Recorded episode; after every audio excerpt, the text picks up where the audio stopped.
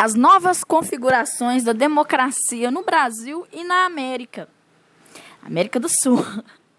Nos países do Sul, muitas mudanças políticas estão sendo estão acontecendo e estão promovendo o que a gente chama de descolonização.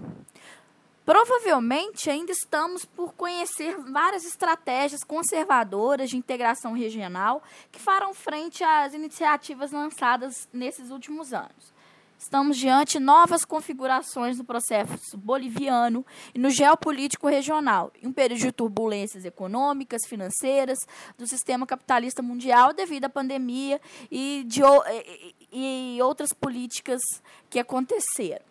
Um tempo de incertezas, inseguranças, sobretudo para aqueles modos de governo e de gestão que se acostumaram e se adaptaram nas últimas décadas a uma tecnologia de governabilidade.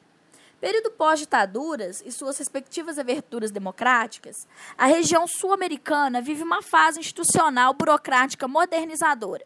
Na Bolívia, de 1985 a 2005, em plena sincronia com a ascensão da hegemonia neoliberal de seus ajustes estruturais para atender às exigências dos investimentos estrangeiros. Estão em crise esses esquemas e procedimentos. A hegemonia neoliberal está em xeque há mais de uma década mas tampouco podemos afirmar que esteja sepultada ou então superada. Por isso, abrem-se tempos de turbulência. Ainda que as marcas do neoliberalismo continuem presentes no nosso sistema econômico mundial, se encontra na urgência de estabelecer reorientações para preservar e defender as lógicas da dinâmica capitalista. Provavelmente, essa é uma das maiores crises do sistema capitalista.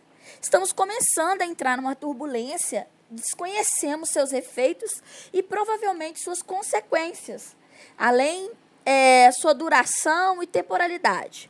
Tudo isso gera um desconcerto, todos os sentidos. Incentiva um instinto meramente conjuntural e prático de sobrevivência, ou seja, cínico e depredador diante da opção de ser a próxima vítima ou meramente um sobrevivente. O cálculo é com base zero, tudo ou nada, ganhar ou perder, viver ou morrer. Essa é uma face da moeda da crise, talvez a versão dos que apostam na sua retificação ou reformulação, para que retome seu caráter sistêmico, autorregulado e autonormativo. Para eles, é uma questão de ajustar, reformar o sistema capitalista. A outra face da moeda são os que não aceitam e por isso mesmo lutam contra o sistema capitalista.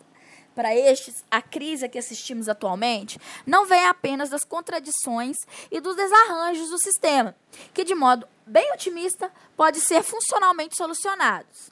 Mas é resultado da, da potência e da força das lutas desenvolvidas contra a lógica do sistema capitalista. Portanto, a crise atual é a oportunidade de entender, amadurecer alternativas para continuar a luta contra o capitalismo, não é o fim do capitalismo, mas sem as brechas, as potencialidades para dar início e institucionalizar modos de socializar, produzir e viver. Portanto, devemos considerar alguns traços existentes naqueles processos de mudança da região, que se denomina da guinada política, que talvez sejam mais é, acentuados dentro do processo boliviano. Primeiro, a transformação do Estado eliminando qualquer norma neoliberal e também suas características e persistentes estruturas coloniais, garantindo assim o espaço para o afro-americano, para o indígena, dentre outras que nós chamamos de minorias. As segundo, as configurações políticas para reconhecer e legitimar práticas de discursos não institucionalizados nem tornados visíveis por formas que reterritorializam ou desterritorializam a política e, consequentemente, tendem a metamorfosear o político. Terceiro, cenários geopolíticos para estabelecer vínculos e a coordenação de prioridades estratégicas, enérgicas e econômicas. E também cultivar redes de circuito, reciprocidade comércio justo. É claro que em outro país da região, esses temas são colocados e priorizados de maneira bem diferente, com medidas de efeitos desiguais. Mas são aspectos estratégicos que configuram e possibilitam tratar do surgimento do bloco geopolítico sul-americano. Nosso caso bolivariano é muito. É, caracteriza essas três fases nas quais estão se desenvolvendo o processo de mudança. A velocidade da política está modificando as tensões, contradições de uma sociedade que se pôs em movimento de maneira intensa Por isso mesmo, é possível indicar forças e potencialidades como tendências, mas que ainda não foram cristalizadas nem instituídas. Então, essa é a nossa América do Sul. E será que o Brasil pode se encaixar aí nesse padrão boliviano? É uma questão de se, de se discutir, ok? Então, até a próxima!